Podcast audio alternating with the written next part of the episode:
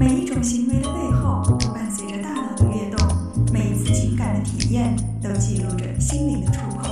Outside In，探索大脑，理解内心。Outside In。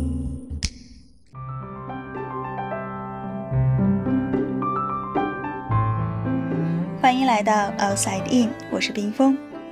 作为一个活着的人，我们必须得吃东西。食物能够填饱我们的肚子，同时也让我们有足够的能量来维持日常的生活。当我们感到饿的时候，我们会想要吃东西；当然，馋的时候也会想要吃。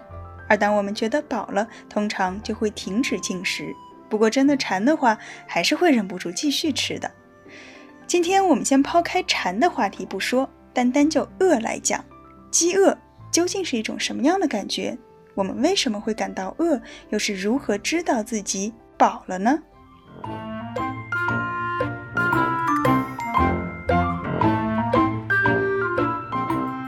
并不是所有的动物都像人一样有一日三餐，比如鳄鱼还有蟒蛇，它们可以一次吃很多，然后连着好几个月都不再吃东西。因为对于像它们这样的捕食者来说，食物的来源并不稳定。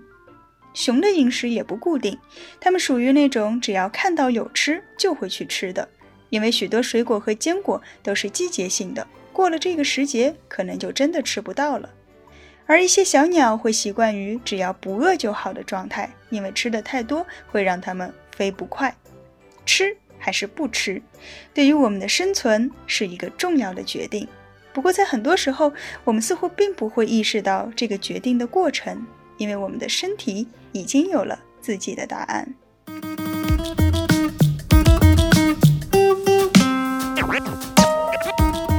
当食物进入嘴巴后，它就开始了一次漫长的旅程。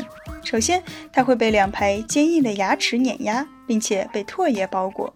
唾液中的酶会帮助我们分解食物，然后它们会顺着食道一路滑到胃里，在那里，它们将经历胃酸的洗礼。在浸泡了一段时间后，胃的末端会有一扇小门打开，食物们终于可以奔向下一站——小肠了。小肠会将食物里的蛋白质、脂肪和糖类抽走，余下的就扔给大肠。而那些被抽走的营养物质会通过血液传送到身体的各个细胞中，它们有些会被直接使用掉，而有些则被囤积起来，以备不时之需。再说那些已经被抽干了营养流放到大肠里面的食物，它们还会经历又一轮的榨取。当水和矿物质也被榨干了之后，大肠就会释放出一种润滑剂，将它们重新团结到一起，这便是我们的便便。从香喷喷的蛋糕到臭烘烘的便便，这是食物在我们体内的演变。可是。既然我们需要的只是营养，为什么还要消耗那么多的时间和精力去吃呢？或者说，为什么我们不能直接吞一粒营养丸，或者干脆注射呢？原因就在于我们喜欢吃，或者更准确地说，我们需要有咀嚼的动作以及食物与嘴巴的接触，才能够真正拥有饱腹感。曾经有过这样一个实验，研究人员把管子插到小鼠的胃里。直接从管子里输送营养液，虽然营养跟上了，可是小鼠还是会不停地寻找食物。这就像许多因为咀嚼或者吞咽功能受到限制而不得不注射营养液的病人一样，他们虽然摄取了足够的营养，却依然觉得自己什么都没吃。然而，光有咀嚼也是不够的。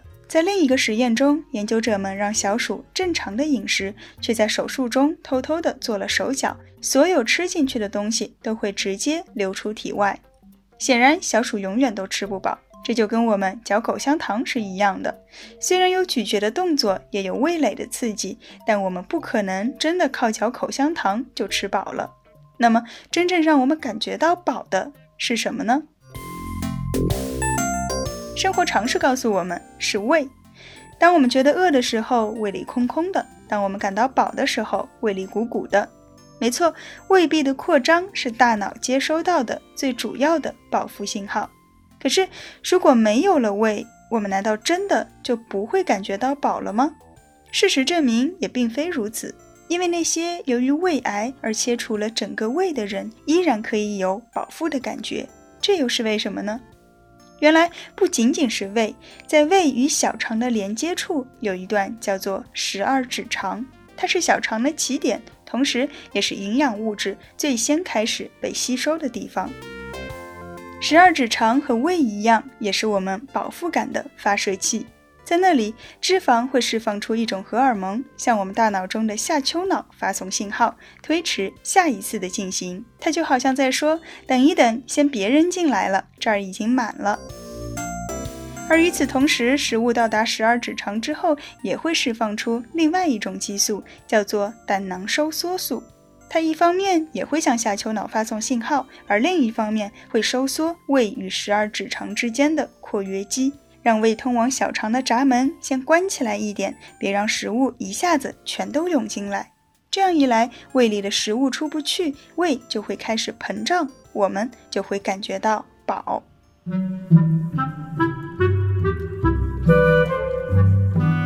既然有这样一种荷尔蒙可以帮助我们停止进食，那么大家肯定会想，是不是可以用它来减肥呢？比如说，我们人为的注射这种激素，是不是就可以抑制食欲了？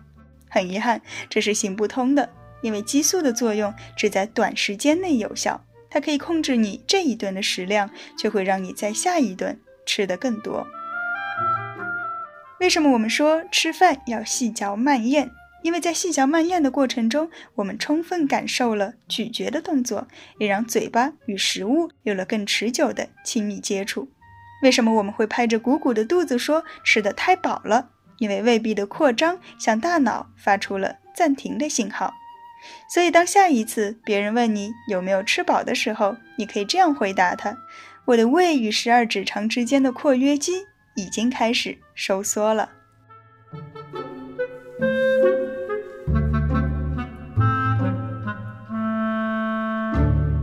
探索大脑，理解内心，Outside。A.